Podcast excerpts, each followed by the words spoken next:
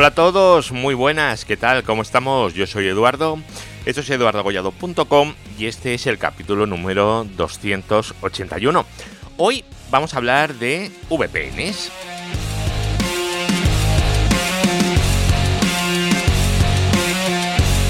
Bueno, ya sabéis para qué sirve una VPN, no, no es necesario decirlo, ¿no? Pero simplemente que tengáis en cuenta que además de para ver en Netflix o para poder jugar con la consola cuando estáis en otro sitio, la VPN os permite, por ejemplo, eh, tener servidores en un centro de datos y poder acceder a ellos de forma segura desde cualquier sitio.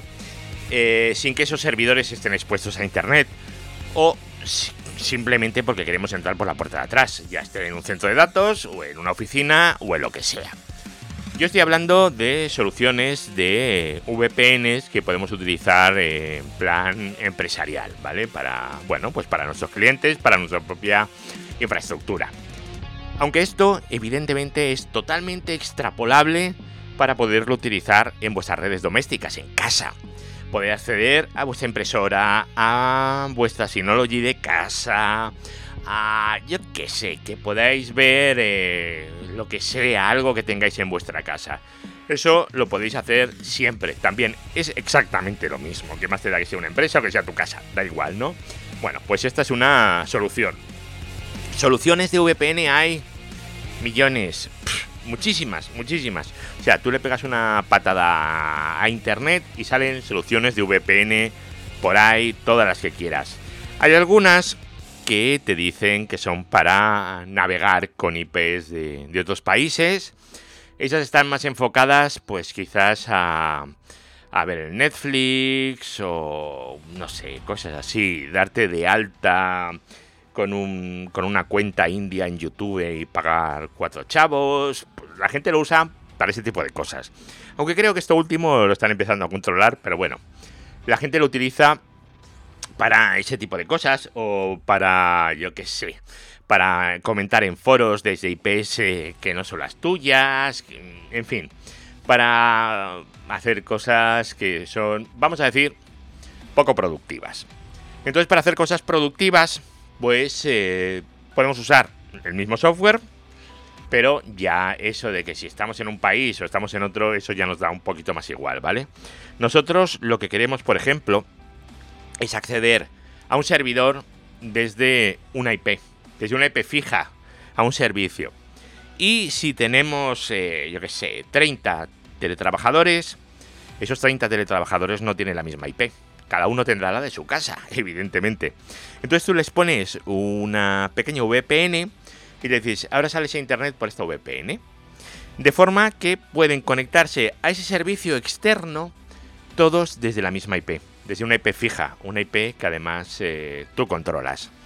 O quieres que puedan conectarse a unos servidores eh, por una red eh, privada bueno, pues eso también lo puedes hacer así. Te conectas a, tu VPN y ya tienes acceso a esa red privada compartida entre todo el mundo. Por ejemplo, yo tengo una VPN y la red de mi casa está metida dentro de la VPN. Este es un entorno doméstico. Evidentemente, en el trabajo en Tecnocrática, pues están las redes de gestión y las redes de lo que sea, de los equipos. ¿Vale? Pero ya os digo, esto te lo puedes llevar o al mundo más empresarial o te lo puedes llevar incluso a casa, que no pasa absolutamente nada. Eh, en el trabajo, evidentemente, tenemos una solución basada en WireGuard para todo esto, que no hay que hacer nada. Pinchas, clic, clic, VPN creada, un código QR si quieres hacerlo desde el móvil y a funcionar. No hay que hacer nada. Pero entiendo que eh, muchos de vosotros, además de conocer las soluciones comerciales, como la nuestra de Tecnocrática o cualquier otra de cualquier otro proveedor, dependiendo de las necesidades que tengáis uno u otro, a lo mejor estáis buscando soluciones autogestionadas. Soluciones que os proporcionen ventajas como, por ejemplo, poder eh, ver el código fuente. Da igual que seas programador o no, ¿vale? Si tú puedes ver el código fuente significa que otros lo pueden ver y siempre va a haber gente que se lea el código, ¿vale? ¿Para qué? Pues para encontrar eh, vulnerabilidades, backdoors, etc. Eso te da una, una garantía, creo yo, ¿vale? Hay gente que cree que no, pero bueno, a mí me da una garantía. Luego, eh, puedes adaptarlo. Si necesitas que haga una cosa o que haga otra, si tú no sabes, lo puedes contratar a otro, porque ahí está la solución. Puedes modificarlo. En las comerciales, no. Luego, eh, ahora, estamos hablando, ya lo estáis intuyendo, ¿verdad? De soluciones de VPN, de software libre. Normalmente, a veces no, ¿eh? Pero normalmente las soluciones de software libre suelen ser gratuitas. Y gratis significa poco coste o nada, ¿verdad? Bueno, pues económicamente os pueden incluso interesar. Y luego, bueno, pues en caso de que haya un problema, como hay mucha gente que lo utiliza, pues eh, salta muy rápido la liebre y muy rápidamente se puede empezar a hacer algo con ello. Bueno, en el capítulo de hoy vamos a ver unas cuantas eh, soluciones de software libre para, para VPN. Y bueno, espero que os interese. Hoy no va a ser un capítulo de, de redes super sesudo. Hoy vamos a descansar un poquito y vamos a ver soluciones de VPN. Así que si os interesa el tema y os queréis quedar conmigo un ratito, vamos a decirle, como siempre, al señor Estrada que nos haga la intro y vamos a por ellos. Vamos allá. Redes, hosting, tecnología, eduardocollado.com. Bueno, ¿cuántas soluciones de VPN basadas en software libre existen en el mundo? muchísimas.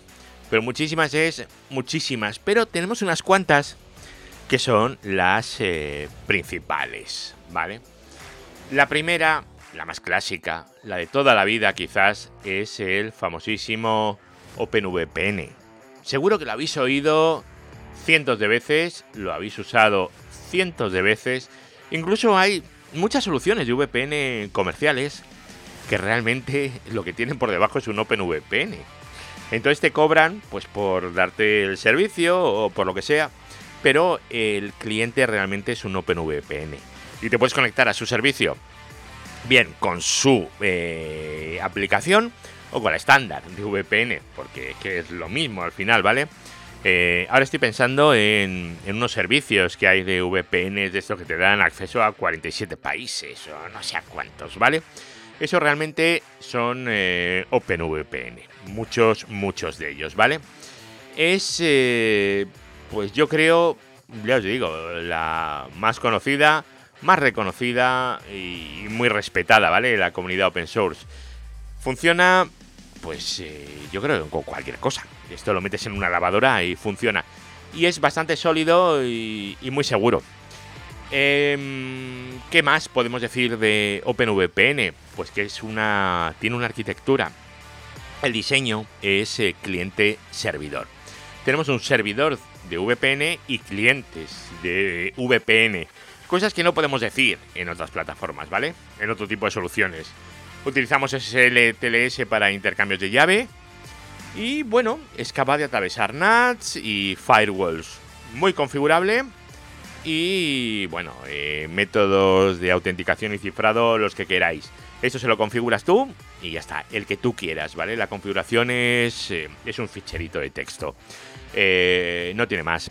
Esto pues se utiliza mucho para conexiones punto a punto, pero sobre todo para teletrabajadores, algo que en inglés se llama Road Warriors, ¿vale? Los guerreros de la carretera. Eh, yo no he puesto el nombre, ¿eh? se, llama así. Teletrabajadores son los Road Warriors. Y yo cuando lo escuché la primera vez también dije, ¿y esto? En fin, bueno, pues eso es eh, lo que nos soportaría OpenVPN, que es la solución de toda la vida. Está bien, sí, pero también tiene sus pegas, ¿vale? Tiene pegas. Y la pega que tiene es que el rendimiento, bueno, eh, está muy bien, está muy bien hasta que pruebas el siguiente. Cuando pruebas el siguiente del que vamos a hablar, dices, pero por Dios, ¿cómo he podido trabajar con esto tanto tiempo si tengo un rendimiento muchísimo peor? El rendimiento mejora mucho en el siguiente que es WireGuard. WireGuard es eh, la solución yo creo que estándar a día de hoy, octubre 2023. Em, bueno, eh, eh, ha llegado después de OpenVPN, es eh, el más nuevo, pero es que claro, es que el código es tan simple y el rendimiento que ofrece es tan bueno que es que calla a todos los demás. Incluso fijaros si es bueno que está dentro del kernel de Linux ya. O sea, esto es uno de esos softwares que de repente estaban en el kernel de Linux. O sea, esto es una es una cosa complicada, ¿eh? Acceder ahí y que Linux Torvalds eh, te acepte un código para meterlo en el kernel. Ojo, tiene que ser un muy buen código, ¿vale? Rendimiento bestial, totalmente bestial. Eh, el código es tan sencillito que la auditoría de seguridad es que muy sencilla también. O sea, tú puedes ver si tiene algún problema o no, porque no es un código de esto de N mil líneas de código. Es un código muy, muy sencillito. Y luego, claro, al haberlo integrado dentro del kernel, pues el Linux, el rendimiento es que es impresionante. Impresionante, ¿vale? Eh, pues eh, se puede mover pues prácticamente el giga en un PC medianamente bueno sin ningún problema, ¿vale? Es una auténtica pasada. Eh, súper rápido de configurar, súper eficiente y sin sobrecarga ni complejidad de otras VPNs. Por ejemplo, la solución que tenemos en Tecnocrática, en NeoDigit, realmente utiliza por debajo WireGuard, entonces, tú vas al panel, te vas a servidores de VPN, crear usuario de VPN, lo creas, nombre, password y ya está. Te bajas la configuración, el fichero de configuración para tu PC si quieres, o si lo quieres poner en un móvil, te sale directamente un código QR que lo escaneas y ya tienes configurada la VPN en tu móvil. Esto, de verdad, esto es una pasada. Y esto es una cosa rapidísima y que da un rendimiento bestial. Yo lo tengo funcionando y increíble, ¿vale? Eh, luego, si voy a hacerlo con nuestro panel, lo haces tú a mano, es un poquito más complicado, pero vamos, que se, se puede llegar a sacar, tampoco es eh, una cosa imposible de sacar. La siguiente. La siguiente es una cosa que se llama Strong Swan. Eh, no es tan conocida como OpenVPN o como WireGuard, y es una solución que implementa IPsec, ¿vale? IPsec con su IK1 o su IK2, ¿vale? Y permite establecer sesiones estables seguras, ¿vale? Es orientado a la conexión, con lo cual si tú cortas el túnel IPsec, esa conexión cae. Es una cosa que le gusta mucho a muchos departamentos de seguridad de muchas empresas, ¿vale?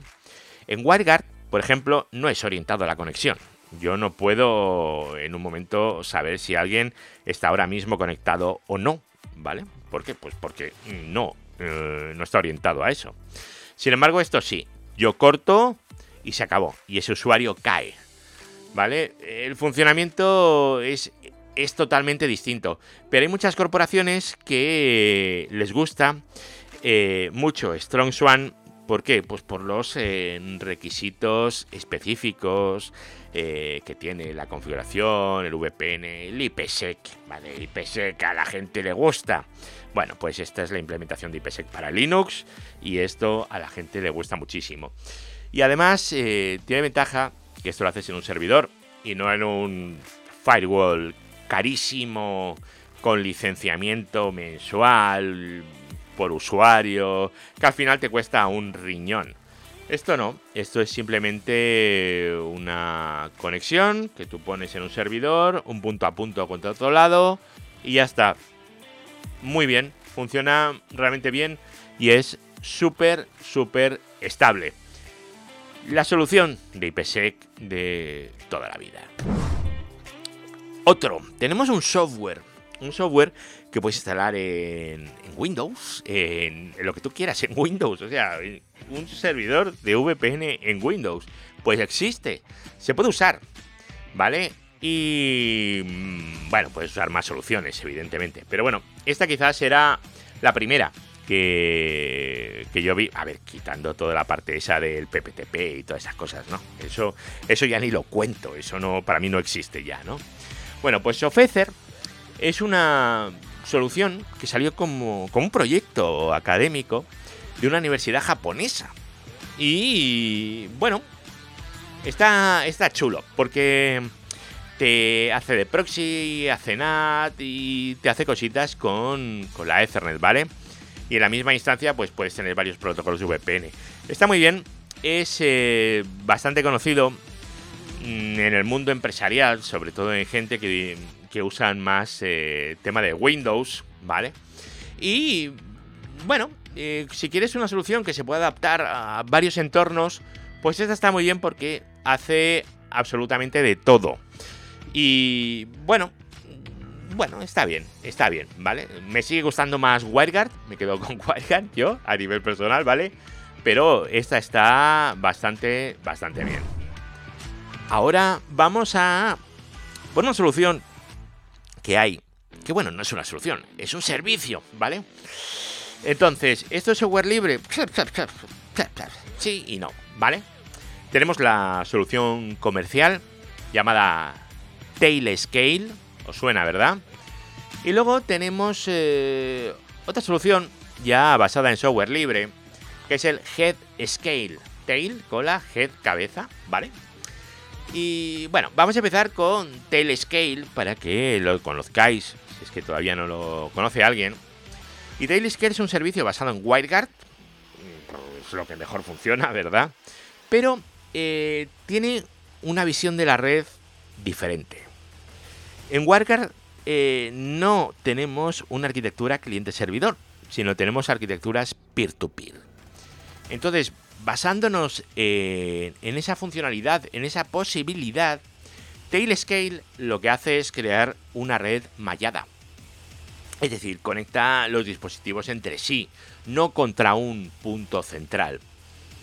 Y eso nos va a permitir, pues, eh, cosas muy chulas, como por ejemplo decir, ahora salgo a internet por este nodo y en 5 minutos me lo cambio y salgo por el otro lado. Ahora salgo por mi casa, ahora salgo por el centro de datos, ahora salgo por la oficina. ¿Vale? Cosas así.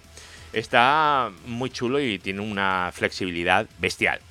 Eh, Maya, ya os he dicho, basado en WireGuard, también os lo he dicho. Ah, bueno, una cosa que tiene, que está muy bien y que mm, a muchas empresas esto les, eh, les gusta muchísimo, ¿vale? Que es eh, que puedes utilizar autenticación basada en inicio de sesión, ¿vale? Eh, o AUD, ¿vale? Por ejemplo. Puedes utilizar el Identity de Microsoft, el de Google, o yo que sé, incluso tu cuenta de GitHub, lo que quieras, ¿vale? De forma que para dar de baja un usuario lo tienes todo centralizado en un sitio. Esto está muy bien y esto es una cosa que Microsoft está haciendo muy bien, ¿vale? Centralizar todo este tipo de cosas en un único sitio. Mm, a mí me parece interesante y es una cosa que, hay que tener el ojo encima bien para, para ver cómo lo hacen.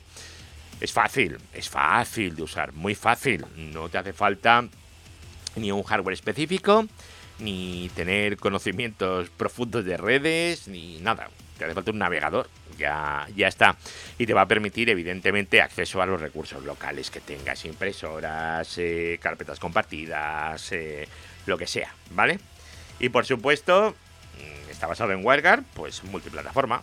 Mac, Windows, Linux, eh, iOS, Android, lo que quieras. Lo puedes tener en tu PC y en el iPad y en un teléfono Android que tienes. Vamos a decir que tienes así un poco de variedad, ¿no?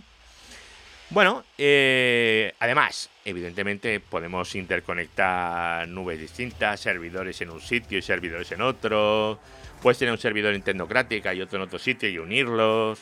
Puedes hacer cosas francamente chulas, muy, muy chulas. Puedes gestionar además el IoT que tengas. Está muy bien. Pero esto, lamentablemente, no es software libre. Así que, bueno, ¿está metido aquí como calzador? Realmente no, ¿vale? Porque eh, tenemos algo que es compatible con Tailscale, que sí que es software libre. Eso se llama Head Scale, ¿vale? Es, eh, bueno, es, por así decirlo, el servidor, el controlador de Tailscale, ¿vale? Y, esto lo puedes autohospedar. De forma que no dependes de Tailscale. Tailscale nos va a saber que tú estás. Eh, ¿Esto de dónde te lo bajas? ¿De una web privadísima, secretísima de Tailscale? Pues no, lo tenéis en GitHub, ¿vale? Eh, ahí tienes el código fuente, lo clonas y a funcionar. Lo puedes hospedar donde tú quieras, código abierto, cualquiera puede leerlo, lo que ya hemos dicho al principio de las ventajas que tiene este tipo de cosas. Y bueno, lo único es que la administración de nodos pues se hace línea de comandos, que tampoco va a pasar nada, ¿no? Em, lo descargas, lo ejecutas, y ya está. Y bueno, y vas configurando clientes, red. Eso es leerse un poco la documentación para ver un poquito cómo funciona. Yo creo que es eh, bastante, bastante interesante. Em, vamos a ver un poquito a modo de resumen esto que hemos visto. Eh, software libre eh, bueno, la configuración de todas estas soluciones, obviamente la de Scale no, porque eso es una tontería, ¿vale? El Scale no, ¿vale? Pero bueno, tiene una curva de aprendizaje. Bueno, hay que aprender cómo funciona, vas haciendo ajustes según vas aprendiendo, hasta que consigues tener la, la VPN como tú quieras, ¿vale? Eh, seguridad, pues la seguridad es tan buena como la última actualización, ¿vale? Eh, hay que mantener el software al día. Hay que actualizar, ¿vale? Eso es eh, importante, porque hay gente que parece que se cree que esto no se actualiza nunca y, ya está. Luego, tiene una cosa por la que a la gente no le gustan mucho las soluciones de software libre, ¿vale? Aunque la comunidad es muy grande, no se garantiza una respuesta ipso facto. Es decir, si tú tienes un problema, a lo mejor la respuesta te tarda en llegar eh, dos días, dos semanas o lo que sea. Sin embargo, si has contratado el servicio a Juniper, por ejemplo, y lo tienes contratado con ellos, pues eh, típicamente la solución va a tardar menos. Bueno, mm, hay que poner en la balanza una cosa y otra. Y luego, evidentemente, eh, si yo tengo un sistema de VPN basado en Juniper, por decir así, o yo qué sé, o en Fortinet o lo que sea, el hardware eh, está pensado para eso. En el caso de las soluciones de software libre, tú lo estás instalando donde a ti te da la gana.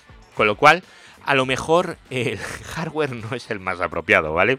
Evidentemente, no te va a tirar igual un WireGuard en una máquina virtual con 2 cores y 2 gigas que en un servidor físico con mogollón de cores, mogollón de memoria y unas tarjetas. Evidentemente no va a funcionar igual. Depende bastante del hardware subyacente. Si tú contratas un servicio de VPN a un fabricante y te manda su caja, pues que eso es lo que hay. Y te va a dar la caja para eso. Y ya está. Eh, bueno, y es muy importante que, sobre todo, que lo tengas todo muy documentado, ¿vale? Que lo pruebes y que lo documentes siempre, siempre todo. Porque, eh, a diferencia de soluciones comerciales, aquí a lo mejor te has dedicado a hacer alguna cosita extraña, has decidido meter alguna cosa a mano o, o algo y eso tienes que conocerlo. Y si tú un día estás enfermo y llega otro, pues a lo mejor lo rompe, porque no lo has dejado documentado. Así que es interesante dejarlo todo documentado siempre. Redes, hosting, tecnología, eduardocollado.com. Bueno, hasta aquí el capítulo de hoy, pero tener en cuenta que las VPNs basadas en software libre eh, son soluciones extremadamente robustas, ¿vale? Extremadamente robustas, ¿vale? No tienen. Tienen cosas eh, mejores que cualquier solución comercial, y cosas peores, pero la robustez es, es total, ¿vale? En cualquier solución, me atrevería yo, yo a decir, ¿vale? Luego, eh, la capacidad de adaptación es fantástica y no confundáis eh, nunca el tema de software libre con software malo. Para nada, ¿vale? De hecho, lo último, lo, lo que se está utilizando ya casi siempre para cualquier tipo de solución comercial, WireGuard es asquerosamente bueno. Es muy, muy, muy bueno. Y evidentemente vuestra privacidad y la seguridad con VPNs de este tipo queda perfectamente cubierta. Esto, ¿tenéis servidores en un centro de datos o en otro? Pues podéis acceder sin necesidad de, por Dios, no me abráis los puertos del RDP ni hagáis cosas de esas, ¿vale? Es que no, son cosas que a día de hoy no tiene sentido montas un nuevo VPN y entras por direccionamiento privado. Y ya está, no tienes que abrir nada, nada por ahí. No tienes por qué exponer tu servidor al exterior. Bueno, en las notas del programa os voy a dejar una presentación que se hizo en el FOSDEM eh, que se llama Head Scale. How you are using integration testing to reimplement Scale. Y bueno, es una es una presentación que dura no dura mucho, dura 23 minutos, menos que este capítulo, ¿vale? Y os dejo en las notas del programa en eduardocollado.com. Os dejo el vídeo para que podáis echarle un ojo y lo podáis ver. Y nada, pues daros las gracias por estar aquí una semana más y recordaros, recordaros, la semana que viene, muy, muy, muy importante. Si estáis por Barcelona, tenemos el SNOG. El grupo de operadores de red de España se reúne la semana que viene, que son los días 26 y 27 de octubre en la ciudad condal, en Barcelona, ¿vale? En el edificio Vertex, en la Politécnica de Cataluña. Así que pasaros porque puede estar muy, muy, muy bien. Así que nada amigos, os voy a ir dejando por hoy. Daros las gracias por estar aquí, por seguirme, porque ya llevamos casi 300 capítulos y vamos a despedirnos hasta la semana que viene. Venga, chao.